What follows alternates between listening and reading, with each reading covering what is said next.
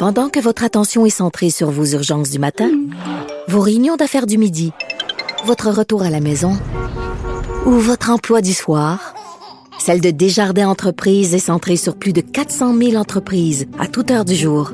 Grâce à notre connaissance des secteurs d'activité et à notre accompagnement spécialisé, nous aidons les entrepreneurs à relever chaque défi pour qu'ils puissent rester centrés sur ce qui compte, le développement de leur entreprise.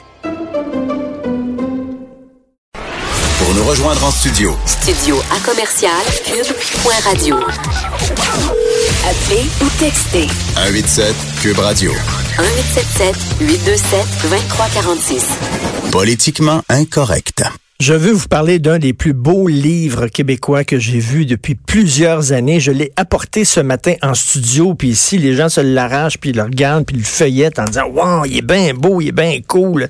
C'est un livre magnifique qui euh, s'intitule, qui est sorti, je, je, crois, en janvier, qui s'intitule Nos racines psychédéliques. C'est un livre sur le mouvement psychédélique underground, la contre-culture des années 70 euh, au Québec, autour de la revue Mainmise. On va vous en parler. C'est une qui traitait de sujets qui n'étaient pas traités par la grosse presse.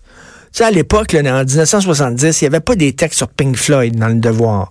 Il n'y avait pas des textes sur Pink Floyd dans la presse. Si tu voulais lire sur Pink Floyd, tu avais Pop Rock, peut-être à l'époque, je ne sais même pas si ça existait dans les années 70, et tu avais bien mise. Alors, il y a un gars qui s'appelle Marc-André Brouillard, qui a 47 ans, qui a commencé, tiens, qui collabore à la revue de cinéma Séquence, comme moi. J'ai commencé à Séquence, moi, à écrire euh, avec euh, Monsieur Léo Bonneville, à l'époque, qui dirigeait Séquence. Alors, Marc-André Brouillard a fait un livre qui nous rappelle les années euh, psychédéliques dans les années 70 au Québec, avec des extraits de textes de mainmise. Cette revue, c'est beau. Le, design est hallucinant, avec des photos d'époque, c'est très le fun. Donc, je voulais absolument parler. Vous devez acheter ce livre-là. Marc-André est avec nous. Bonjour, Marc-André. Oui, bonjour. Bonjour, super livre. Vraiment, qu'est-ce qui t'a amené, toi? Euh, on peut se tutoyer, euh, ça, ça, va? Oui, oui, oui, euh, sans problème. 47 ans, donc 10 ans plus jeune que moi. Un gars de 47 ans, donc t'as pas vécu ces années-là. Tu étais, étais, en couche dans ces années-là. Oui, exactement. J'étais enfant. Mais non, je dirais que c'est, je me suis toujours intéressé au courant marginaux, alternatifs depuis mon adolescence. Puis, euh, par hasard, euh, au début des années 2000, j'ai découvert Mainmise euh, chez un bouquiniste sur la rue Ontario, chercheur de trésors. Et euh, j'ai trouvé ça fantastique. Je me suis mis à collectionner euh, les Mainmises. Puis, Mainmise, Mainmise a commencé en octobre 70. C'est une date importante Exactement. au Québec. Là. Octobre une 70. date effectivement importante. Ça a duré combien de temps, la revue Mainmise? Ça a duré huit ans, euh, jusqu'en 78. Euh, donc, il y a eu 78 numéros en tout euh, de mainmise. voilà. Ah, c'était une fois par année? C'était... non, en fait, euh, la première année en 70, bon, il y a eu deux numéros qui ont paru, mais les années suivantes, euh, c'était une revue euh, mensuelle. Donc, OK, c'est une revue mensuelle. OK, oui. donc, toi, tu trouvé en, en, te promenant chez un, un gars qui vendait des livres usagés, tout ça, le chercheur de trésors sur Ontario, tu as vu cette revue-là, tu as dit, hein, qu'est-ce que c'est ça? Puis en plus, la page couverture, c'était un, un joint, c'est ça? Oui, ben c'est ça. Celui-là, c'était la dope. En fait, c'était un hors-série de mainmise qui reprenait là, euh, le fameux numéro 4 qui était le spécial pot. Donc, euh, déjà, en partant de tomber sur un magazine publié dans les années 70 qui parlait de marijuana, de cannabis, c'était quand même assez exceptionnel, je trouvais, en fait. Euh, donc, j'ai voulu en savoir plus. Donc, pourquoi? En fait, d'où ça venait, ça, cet intérêt-là pour la, le sexe, la drogue et le rock'n'roll? Évidemment, je connaissais un petit peu la contre-culture euh, californienne, mais pas beaucoup celle du Québec, j'avoue. Donc, euh, ça m'a permis de rentrer là euh, à plein pied dans cette culture underground-là des années 70 au Québec. Et c'est ça, donc le, le livre, c'est euh, des extraits de textes qu'il y avait dans Mainmise, des entrevues, etc. Bon, Mainmise, on parlait de, de potes, alors qu'on parlait pas de potes nulle part ailleurs. On parlait de quoi? On parlait de, de, de partous, d'amour libre, de communes, d'écologie. C'est le début du mouvement écologique des années, des années 70. On parlait de quoi? De bouffe euh, vegan, végé? Ben, en fait, je, je te dirais que c'est euh, le début d'une prise de conscience euh, qui qui ressemble un peu à celle qu'on a un peu aujourd'hui, c'est-à-dire que euh, on réalise que l'industrialisation, que la surconsommation euh, a peut-être des effets négatifs sur euh, l'environnement et sur la santé humaine. Et bon, évidemment, à cette époque-là, on s'en fout un peu, hein, c'est marginal, on prend pas le discours très très au sérieux, alors qu'aujourd'hui, ben, disons qu'on qu'on s'appuie davantage sur des études scientifiques solide. Euh, donc, euh, évidemment, euh, mais à l'époque... C'est ça, c'était un peu, à l'époque, c'était un peu mystique, là. Hein? C'était un peu ésotérique, là. C'était un peu ésotérique, je dirais. Puis bon, la drogue a peut-être favorisé une espèce de d'éveil des consciences, si on veut. Hein. On parle beaucoup du LSD comme étant une une drogue qui a permis d'ouvrir les portes de la perception. Mmh. Hein. Il y a un fameux essai d'Adolf Huxley qui s'appelle euh, évidemment Les portes de la perception, euh, dont euh, les Doors se sont, inspirés pour pour leur nom de groupe. Mais donc donc voilà, c'est c'est vraiment les, les, débuts de cette conscientisation là. Puis Mainmise avait avait ça à l'esprit et s'intéressait à tout ce qui ce qui pouvait peut-être amener à changer les modes de vie pour être plus en phase avec, euh, avec euh, je dirais, avec la nature. C'était le euh, mouvement hippie aussi. C'était le mouvement hippie à l'époque. Écoute, il y a, y a, toutes sortes d'anecdotes tordantes. Il y a, un journaliste, je sais pas si tu peux nous raconter, je vais te le laisser raconter. C'est le journaliste, le gars, il écrivait au devoir et à mise en même temps. Et ben, qu'est-ce qui est arrivé avec ce journaliste-là?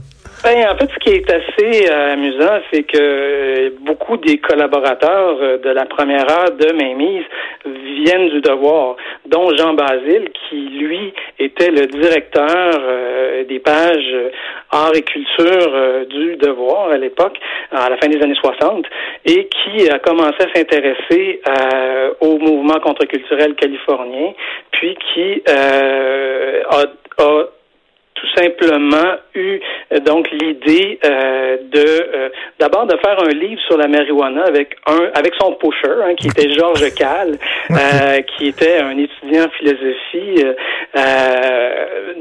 et puis aussi Dropout.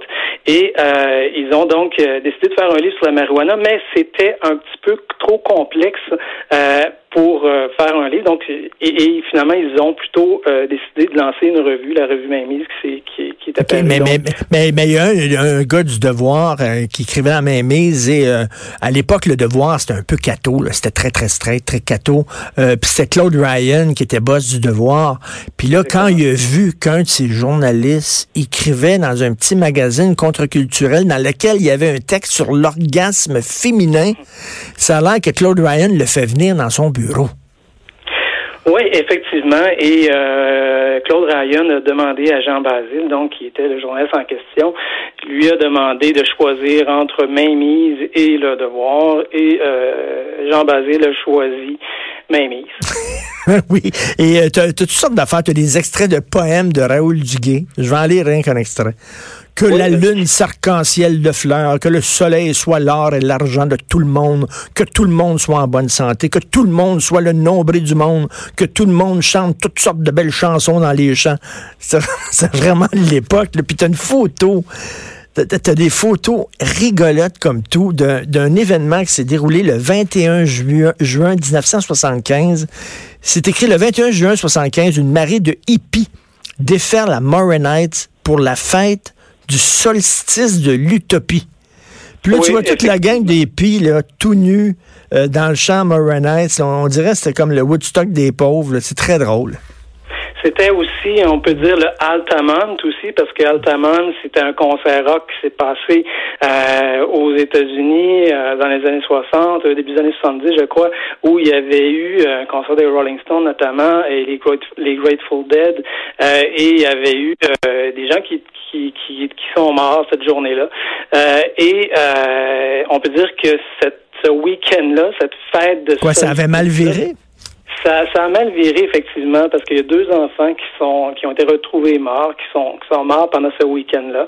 Euh, donc, euh, un qui, qui, qui, une enfant qui, qui, qui, est, qui, est, qui est morte noyée et une Ah, autre euh, oui. brûlée dans la tente, dans une tente par une chandelle qui avait été laissée euh, par inadvertance Et- par les parents. Donc c'est ça, c'était on a beaucoup euh, donc c'est Eh ça. il y, a- il y a- il y aurait quasiment un tome 2 à faire, à, à montrer les, les zones d'ombre de ça. tu sais, Parce que moi, j'ai déjà discuté avec des gens qui ont, qui ont été élevés dans des communes parce que leurs parents ont fait un trip commune.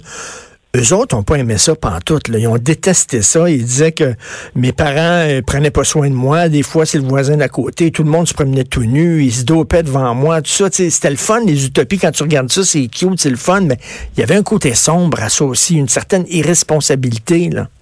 Ah, tout à fait. Il y a eu évidemment des dérives. Hein? Puis euh, bon, euh, j'insiste pas euh, sur ces dérives-là dans mon livre. Par contre, euh, bon, je raconte entre autres, euh, il y a un texte que je reprends de Lily Lemaître Auger qui euh, qui, qui a fait la, ce qu'on appelle le sentier des hippies euh, à l'époque euh, en Inde, au Pakistan, en Afghanistan, et elle raconte que sur son chemin, ce qu'elle ce qu'elle rencontrait souvent, c'était des des hippies presque, enfin des des, des des, des gens drogués euh, qui euh, euh, c'est sur la dérive là, tu sais, un Ben peu. oui. Donc, c'est pas évidemment non, été euh, toujours rose. Là, Ben non, c'est comme c'est comme Altamont, exactement comme tu disais, qui était un peu là. Il y avait Woodstock qui était le côté rose, puis tu avais Altamont justement où les euh, Rolling Stones avaient demandé aux Hells Angels d'assurer la sécurité, la sécurité, puis ça finit. Il y, y a un jeune noir qui était poignardé, puis il y a des gens qui se tapaient dessus à coups de batte de baseball. C'était comme un petit Charles Manson, c'est le côté sombre aussi de de tout le mouvement hippie.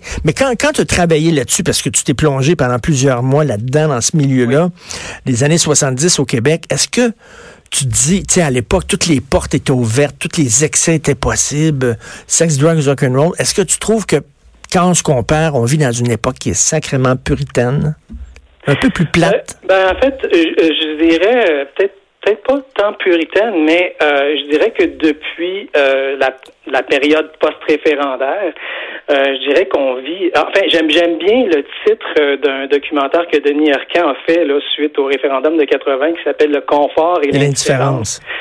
Alors, euh, j'ai l'impression qu'on vit un peu encore dans cette période-là de, de, de confort et d'indifférence, alors que la période des années 70, c'était beaucoup plus... Euh, on portait beaucoup plus d'espoir, je dirais. Oui. C'était, euh, il y avait un aspect plus peut-être fraternel ou humaniste, si on veut. Mais bon, euh, malgré que ça revient quand même aujourd'hui, j'ai le sentiment que euh, on vit quand même à une période où on prend en conscience quand même que euh, que tout est pas à jeter, euh, en fait que qu'on qu'on que qu'on sait ça qu'on n'a pas euh, que tout est pas à mettre de côté de cette période-là. De cette période-là, c'est ça qu'il y y a des, des trucs, des leçons à tirer de cette période-là. Euh, et je veux mettre l'accent là, sur la présentation graphique hallucinante de ce livre-là. C'est un objet, c'est un bel objet. Euh, Est-ce que tu t'es impliqué, toi, dans le design graphique? Tu travaillé avec des designers? Comment c'est? Euh, en fait, le, le, le- le- la personne qui a fait le- la direction artistique, si on veut, si on veut, le design, c'est un gars qui s'appelle Dorian Danielson. Euh, c'est un gars bourré de talent, là, comme euh, comme tu peux le constater. Euh, mais donc, notre mandat, c'était, en fait, le mandat que j'ai donné à Dorian et que l'éditrice a donné à Dorian, avec qui l'éditrice avec qui j'ai travaillé pour ce livre-là. Donc, c'était vraiment de revisiter Mainmise, parce que déjà en partant, Mainmise, c'était une revue qui était très éclatée graphiquement. Il y avait de la BD, il y avait euh, beaucoup de- d'éléments. Ben, c'est ça, ceux, ceux qui sont fans là, des BD de Robert Crumb, là, vous allez retrouver ce style-là des BD là-dedans aussi. Exactement, c'est ça. Donc, euh, et et, euh, et c'est ça. Donc, le mandat, c'était vraiment de révisiter euh, Mainmise, mais avec euh, au goût du jour, si on veut. Donc, euh, et la différence aussi, c'est que Mainmise, il n'y avait pas de couleur, c'était noir et blanc. Puis nous, Ah oui. on a ajouté la couleur à ça, ce qui fait que il y a peut-être un élément plus vibrant là, qui Mais, ressort. mais bravo, c'est un, c'est un livre absolument magnifique. Euh, je l'ai acheté euh, 34 pièces, 34,95. Tiens, Ça vaut, ça vaut chaque sou. C'est vraiment le fun. C'est un voyage dans le temps, dans cette époque-là, qui moi m'a toujours fasciné. Les années 70 au Québec, les années hippies. Euh, c'est très drôle. Bravo Marc-André Brouillard. Super livre. merci beaucoup. Merci beaucoup. Alors, ça s'appelle Nos racines psychédéliques. Euh, T'es quasiment stone, rien qu'en feuilletant le livre. C'est tout le temps qu'il nous reste. Ayez du fun parlant de stone. C'est le week-end. Hmm? Igloo, igloo, igloo. Euh, Hugo Veilleux, recherchiste extraordinaire, metteur en ondes, qui euh, se joint à moi pour vous souhaiter un sacré bon week-end. Mais ordinaire, on se reparle lundi. Passez un super beau week-end politiquement incorrect.